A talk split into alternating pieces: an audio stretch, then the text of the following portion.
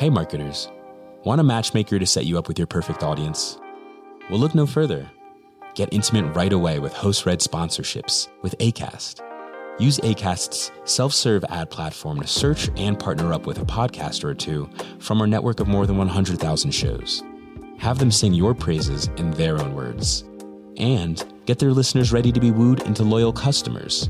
It's the ultimate loving endorsement. Book host read sponsorships with ACAST. Head to go.acast.com slash closer to get started.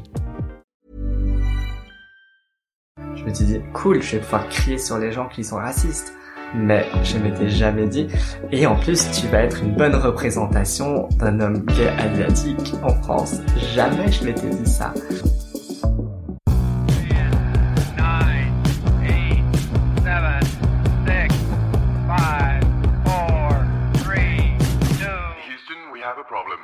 Cette semaine, je suis trop content de laisser le micro à Alia Express. L'épisode est canon, sa parole est hyper riche et j'ai appris plein de choses.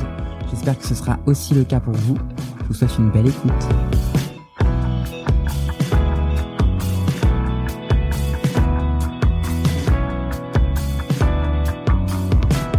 Alors, bonjour, je m'appelle Alia Express, euh, comme le site internet, euh, enfin le site de vente. Vous pouvez avoir 10% en utilisant mon code Alia Express sur AliExpress. Enfin, c'est pas vrai, mais C'est cadeau. C'est cadeau. Euh, donc je suis une drag queen euh, déjà asiatique, euh, politisée, euh, militante, euh, mais surtout très très asiatique, je crois. Alors, je suis née à Paris, euh, très exactement dans le 13e arrondissement, pour ne pas être absolument pas cliché. Euh, et donc j'ai vécu à peu près toute ma vie à Paris et en banlieue de parisienne. La culture queer et le... Je pense que la culture queer, c'était... Je sais pas si on peut appeler ça la culture queer, mais j'ai... Mais mes premiers émois, c'était vraiment en regardant le câble et j'avais vu des épisodes de Queer as Folk. Et je disais, Hmm, peut-être que je suis un peu, un peu comme eux en fait, euh, parce que ça m'émoustillait quand même beaucoup, beaucoup de les voir danser dans le générique. euh, et donc effectivement, c'est là où je me dis, bon d'accord, euh, toi t'es gay. Et j'ai- effectivement, ça s'est un peu confirmé après. Et euh, pour le drag, euh, c'était, je pense, il y a dizaines d'années, un peu plus. Euh, je surfais sur des sites pas forcément très légaux. Euh, et je cherchais euh, des films pornographiques, mais c'est, pas du tout ce que j'ai trouvé. En fait, j'ai trouvé RuPaul's Drag Race. Donc on est arrivé, on est arrivé super loin. Euh, bah, en fait, quand vous cherchez genre little Asian uh, slamming her pussy on the floor, tu vois, enfin genre bah tu tombes sur Jujubee qui fait des, trucs sur par terre en fait, donc du coup euh, ça mène à d'autres choses. Mais c'était vachement mieux en vrai. Je connaissais le transformisme ou euh, ou plutôt les les acteurs qui se déguisaient en femmes parce que ça c'est quelque chose de relativement commun en fait euh, en Asie, enfin au, au Vietnam, en Chine, euh, au Japon. Euh, par exemple, je sais pas, il y a le film euh, que j'avais regardé quand j'étais très très jeune, euh, Adieu ma concubine, où en fait, euh, du coup, il y a il y a y a l'acteur principal en fait qui euh, se travestit, mais ça c'est un rôle qu'il joue et c'est tout le film est là-dessus en fait et, et aussi sur ses amours. Bon, bref. Euh, donc je l'avais découvert comme ça, mais le drag vraiment tel qu'on le connaît aujourd'hui, c'était vraiment par Drag Race. Je pense comme énormément de personnes aujourd'hui. Euh, et ce qui était incroyable, c'était, Hein, c'est la première fois que je vois une personne qui me ressemble à la télévision. Parce que le, les personnes qui, les acteurs, enfin, qui jouaient, c'était quelque chose d'autre. C'était un rôle. Mais là, c'était de la représentation d'un homme gay, asiatique, qui était euh, genre euh, here, uh, here I'm queer and I'm proud. Genre, je suis devant la scène, je vais dire de la merde pendant une heure et les gens vont m'adorer pour ça. Et donc ça, c'est clairement Jujubee, c'est vraiment ma, ma drag queen préférée euh, dans, dans, dans Drag Race. Euh, et puis après, j'avais vu aussi Manila Zone parce que j'ai commencé par la troisième saison, puis après, je suis remonté un peu dans le temps pour découvrir les autres euh, drag queens. Et j'ai toujours été très très fasciné en fait par les drag queens euh, asiatiques dans dans Drag Race en fait. C'est vraiment, je me dis, c'est vraiment des gens qui me ressemblent beaucoup. Et je me dis bon, peut-être que je pourrais leur ressembler un peu plus, peut-être que je pourrais être un peu plus vocal sur ce que je veux être, comment je veux paraître, et euh, mieux me définir au vu, aux, aux yeux de la société en fait. Donc euh, effectivement, quand, quand on voit Onjana qui dit devant tout le monde euh, bah, qu'elle est euh, malade du VIH, euh, bah, c'était un courage incroyable que j'avais que je connaissais pas du tout auparavant et ça m'avait beaucoup touché. Mm. Euh, donc c'est vrai que c'est des. En fait, je pense que c'était vraiment une question de représentation pour moi euh, avant de de le côté euh, euh, divertissement. Si t'étais tombé sur Drag Race, mais pas sur une drague asiatique, par exemple, est-ce que ça aurait eu le même impact pour toi? Est-ce que tu te serais vu aussi à travers euh, ces personnes? Absolument pas. Absolument pas. Je pense que le fait qu'elle soit asiatique, ça a tout changé en fait. C'est de voir des personnes asiatiques, des hommes asiatiques gays qui euh, qui font du drag, qui qui et qui n'avaient pas peur en fait de se montrer à la télévision euh, ou aux yeux de leur famille. Bah c'était incroyable. C'était vraiment incroyable.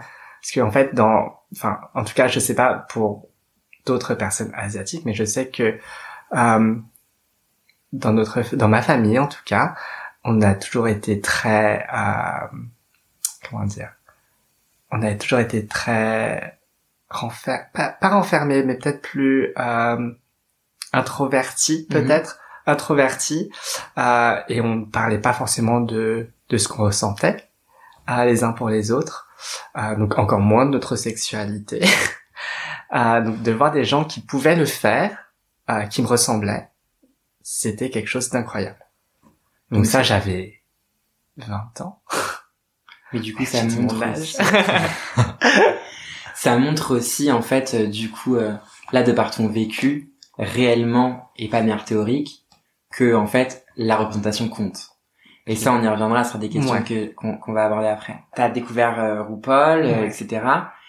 Et donc, comment es-tu passé J'imagine qu'il y a quand même un gap entre les deux. Comment es-tu passé de simple spectateur à acteur dans ce domaine? Alors il y a eu un gros gros gros gros gap parce que j'ai j'ai étudié comme un comme un bon fils asiatique. J'ai fait mes études, je les ai finies, j'ai commencé à travailler, euh, je suis devenu indépendant.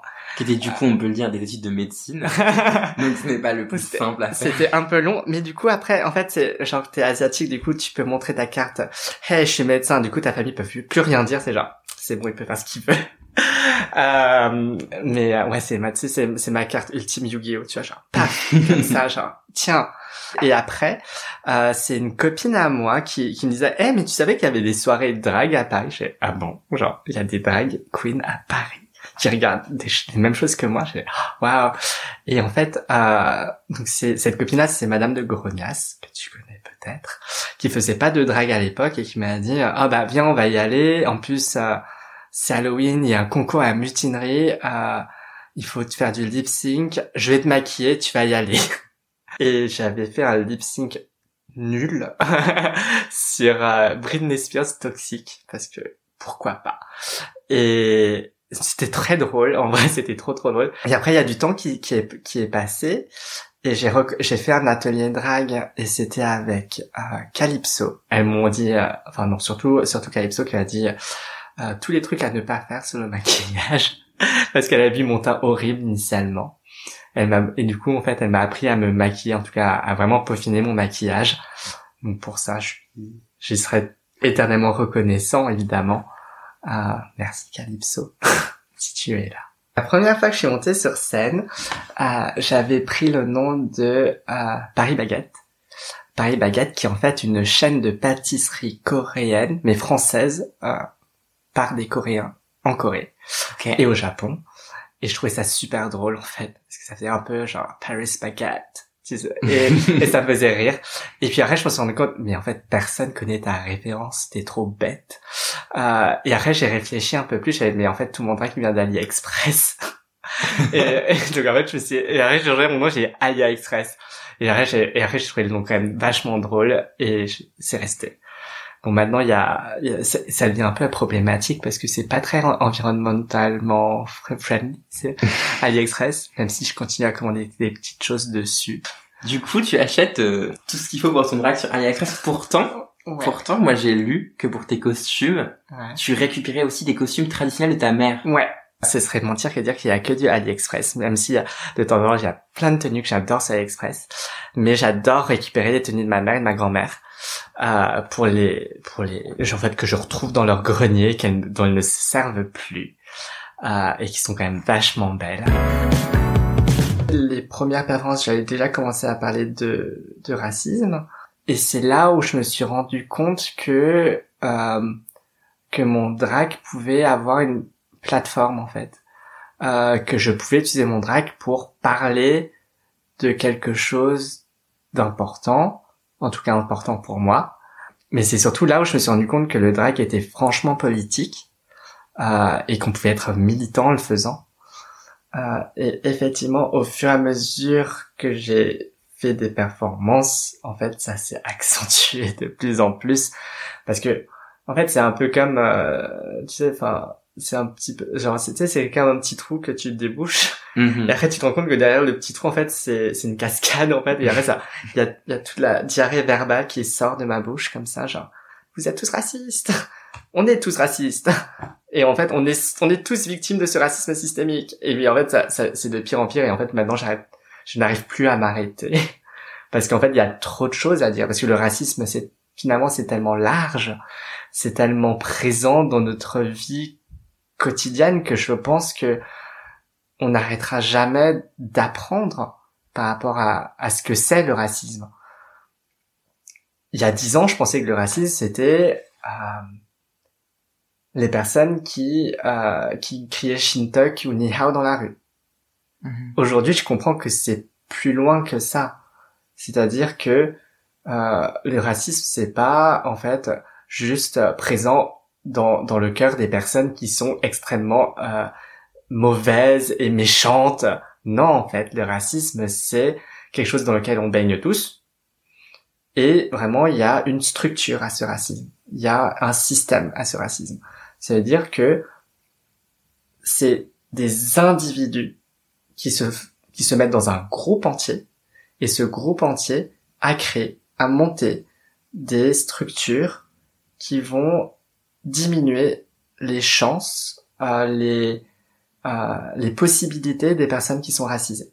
C'est ça le racisme. C'est le, c'est ce côté très structurel, très, euh, très insidieux finalement. Euh, et c'est pour ça aussi que c'est celui qu'on, qu'on- contre lequel on devrait se battre. Parce que si c'était juste euh, le racisme, c'est l'extrême droite, ben en fait, on aurait plus de racisme depuis très longtemps. Mais non, le racisme, c'est plus, plus insidieux. C'est un peu chez tout le monde, en vrai. Et, et c'est pour ça qu'on n'y arrive pas. C'est pour ça qu'on, que, que même aujourd'hui, dans un pays qui se dit euh, euh, issu du, du siècle des Lumières, euh, enfin, on pourrait dire beaucoup de choses des Lumières d'ailleurs, euh, que le racisme existe encore euh, plusieurs siècles après. C'est parce que c'est intrinsèquement, ça fait partie de notre société.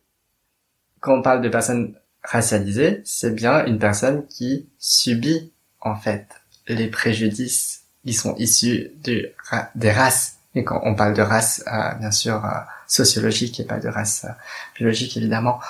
Euh, mais évidemment que j'ai vécu et subi ce racisme et je l'ai intériorisé aussi Mhm. et j'ai mis énormément de temps à le déconstruire. Ça veut dire que moi, à 20 ans, qu'on me voit comme le petit truc asiatique, ça me posait aucun problème. Mais c'est Ouais. pas normal. C'est pas normal parce qu'en fait, du coup, ça a joué sur ma mon image de moi-même et ma valorisation de moi-même. Et ça, j'ai mis beaucoup, beaucoup de temps à me défaire de cette image-là que j'avais, que ma valeur ne dépendait pas, en fait, d'une personne blanche. Ce que je n'avais, ce dont je n'avais pas forcément conscience, en fait, à 20 ans. Mais quand tu commences à rentrer dans une communauté qui est censée être open et qu'en fait on dit, bah, ta place c'est ça. Tu te dis, bon, ok. Parce qu'en fait, à 20 ans, t'as rien compris, t'as rien lu, t'es pas éduqué. Et au fur et à mesure du temps, en fait, tu te rends compte que, mais c'est pas normal, en fait, que, je sais pas moi, que mes ex ne sortent qu'avec des personnes asiatiques, c'est pas normal. Genre, en fait, on n'est pas interchangeable, on n'est pas, on n'est pas les mêmes personnes. On est des individus avec des caractères, avec des personnalités, des vécus différents, euh, des choses à apporter différentes. Donc, ça ne marche pas comme ça. C'est pas juste une préférence. C'est Ouais. du fétichisme.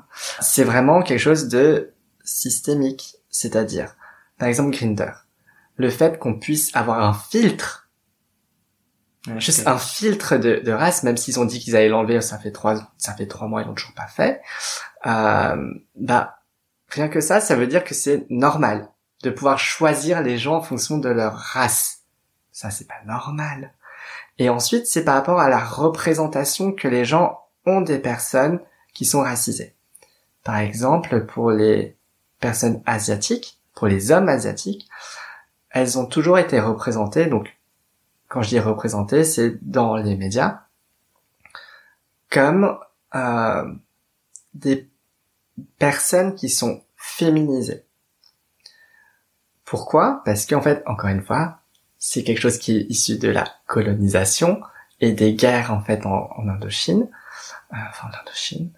Euh, et du coup, en fait, tu, c'est, c'était un moyen en fait d'exercer une souveraineté en fait de, de des, des colons, de dire, mais en fait, le péril jaune, c'est ça, c'est les hommes qui ne peuvent pas euh, assouvir les désirs de leurs femmes. Donc du coup, on peut aller violer leurs femmes tranquillement.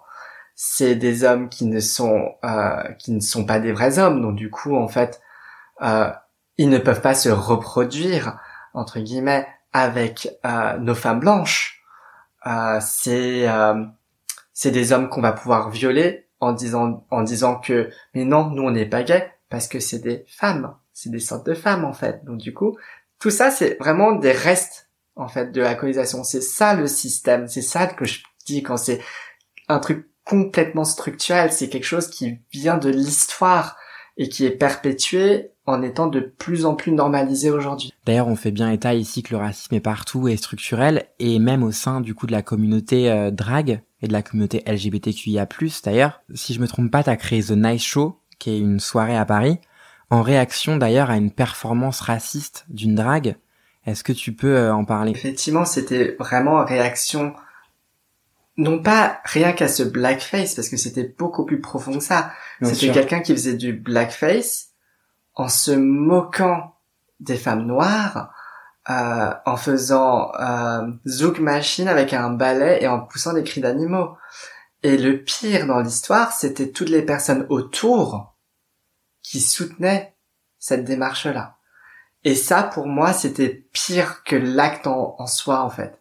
C'est de voir toutes les personnes que je pensais être safe, parce que issues de cette communauté qui est qui est incroyable et euh, et euh, love love and peace peace. Euh, mais non, en fait, ces personnes-là étaient en train de soutenir cet acte en disant oh ouais, bah Non. non, non en fait. Et, et effectivement, quand on voit ces personnes-là aujourd'hui poster des carrés noirs sur Instagram, ça me met hors de moi. Ça me met hors de moi. C'est quoi ça? Si tu dis, euh, si tu acceptes les actes racistes de tes potes, me dis pas que tu es antiraciste. Ça, ça commence par ça aussi, hein, l'antiracisme. Ça, ça commence aussi à dire à tes potes, euh, ce que vous faites, c'est de la merde. ma, ma première description, c'était euh, mon drag, c'est comme un restaurant euh, dans le 13e arrondissement. C'est vietnamien, chinois, coréen et japonais. Euh, bref, c'est asiatique. Euh, c'est vraiment ce que c'est. C'est-à-dire que euh, pour moi, le drag, c'est un travail de l'identité. Et du coup, mon identité, en fait, elle, c'est évidemment, c'est ce que je projette aux gens, c'est ce que je travaille, mais c'est ce que je projette aux gens.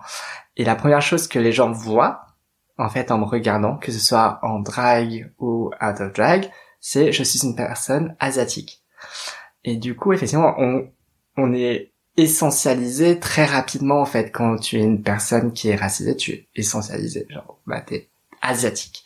Et donc, ce que tu vas faire, c'est, tu vas représenter toutes les personnes asiatiques. Et encore, je vais représenter toutes les personnes asiatiques du, du sud-est, en fait, parce que je suis quand même relativement clair de peau. Quand je me suis rendu compte de, de, de ça, en fait, de, de l'image que je donnais, je me suis dit, ok, donc si vous me voyez comme ça, je vais jouer avec. Je vais jouer avec pour encore plus vous euh, vous rendre confus sur mon identité.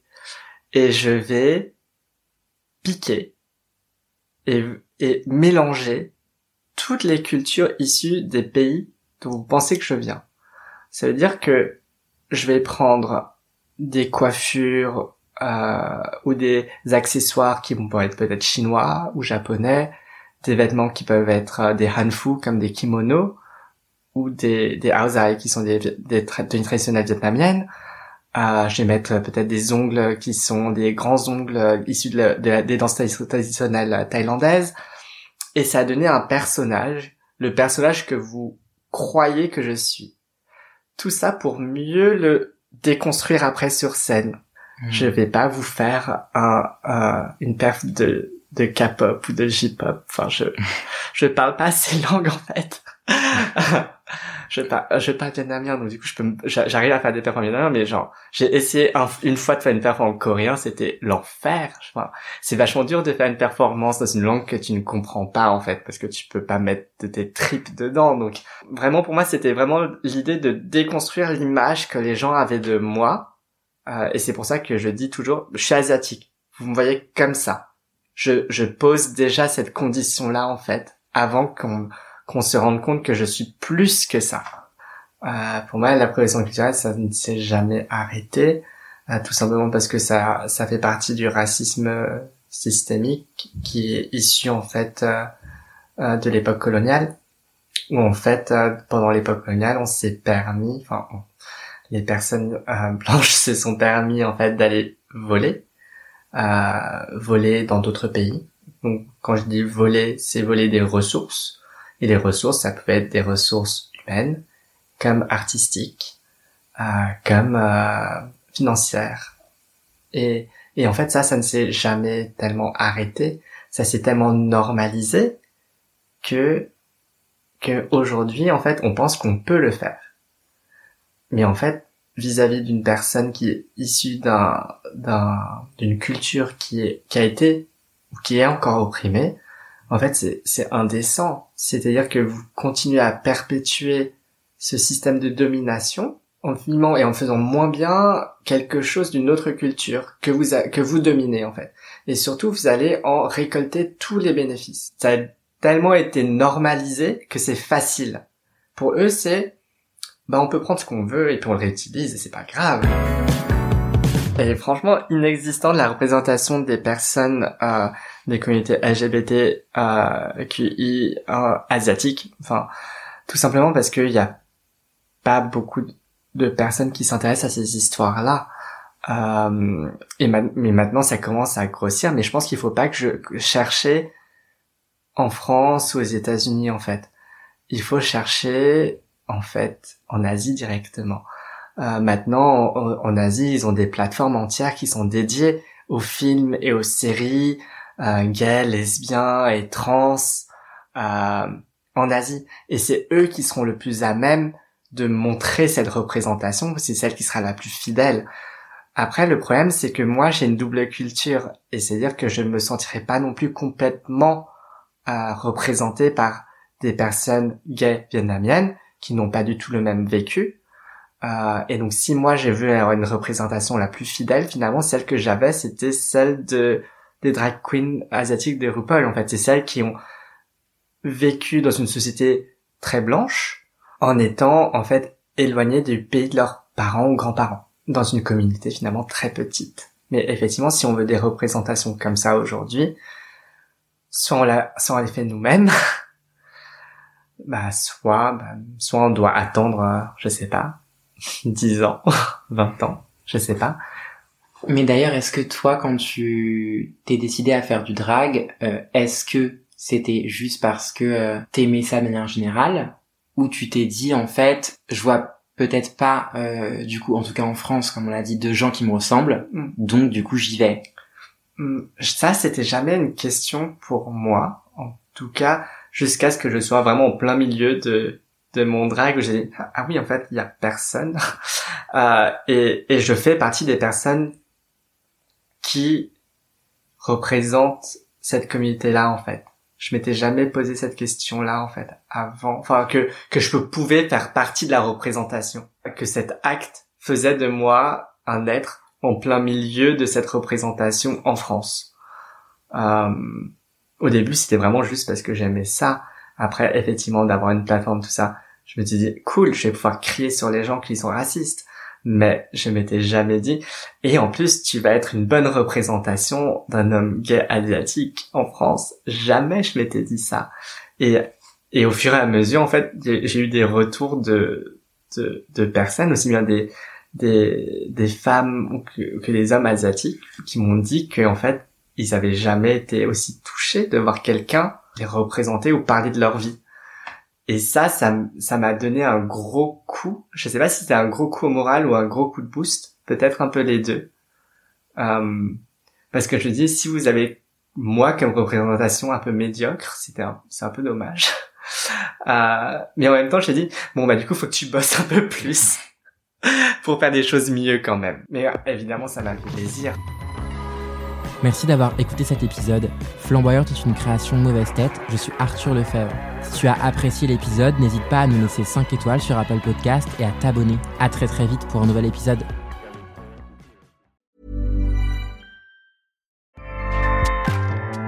ACAST powers the world's best podcasts. Here's a show that we recommend. Winning is an everyday mindset, and we're here to help. I'm Craig Robinson. Join me and Coach John Calipari for Ways to Win. We're kicking off during March Madness. Cal's Kentucky Wildcats are in the hunt. So throughout the tournament, I'm going to call up my friend to ask about his wins, losses, and especially what he's telling his players in the locker room. You gotta win every day. Find the Ways to Win podcast anywhere you listen. ACAST helps creators launch, grow, and monetize their podcasts everywhere. ACAST.com.